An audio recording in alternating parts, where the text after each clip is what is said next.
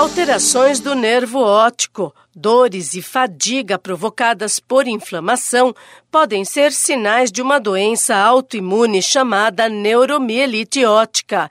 Ainda pouco conhecido e raro, o problema pode ter os sintomas confundidos com outras doenças e retardar o diagnóstico.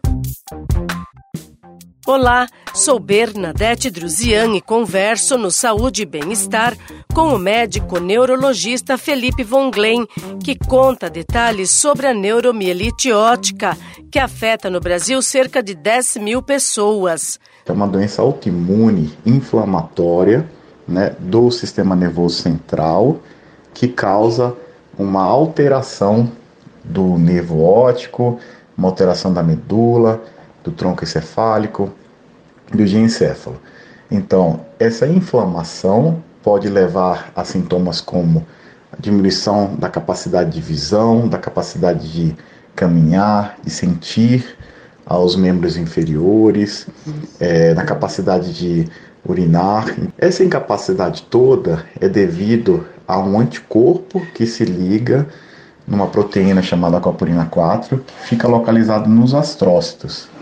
Então, essa inflamação direcionada contra a copurina 4 dos astrócitos pode levar a uma inflamação no sistema nervoso central, levando até mesmo, se não tratado, a uma destruição daquela região que foi inflamada. Pacientes com essa enfermidade podem sentir fortes dores nos olhos, dormência e formigamento. E mesmo que a fadiga e a dor crônica sejam considerados sintomas invisíveis, causam grande impacto na qualidade de vida. Felipe Von Glen explica que a neuromielite não tem cura, mas há formas para controlar os sintomas. A neuromielite ótica é uma doença que infelizmente não tem cura mas tem controle.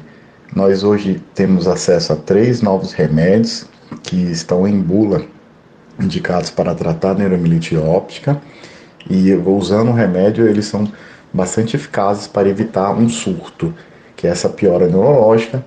E lembrando que cada surto aumenta a chance do indivíduo ficar sequelado, então por isso que é importante usar a medicação o mais cedo possível. O diagnóstico da doença é feito pelo histórico do paciente, por uma avaliação clínica e por exames laboratoriais específicos para a proteína aquaporina.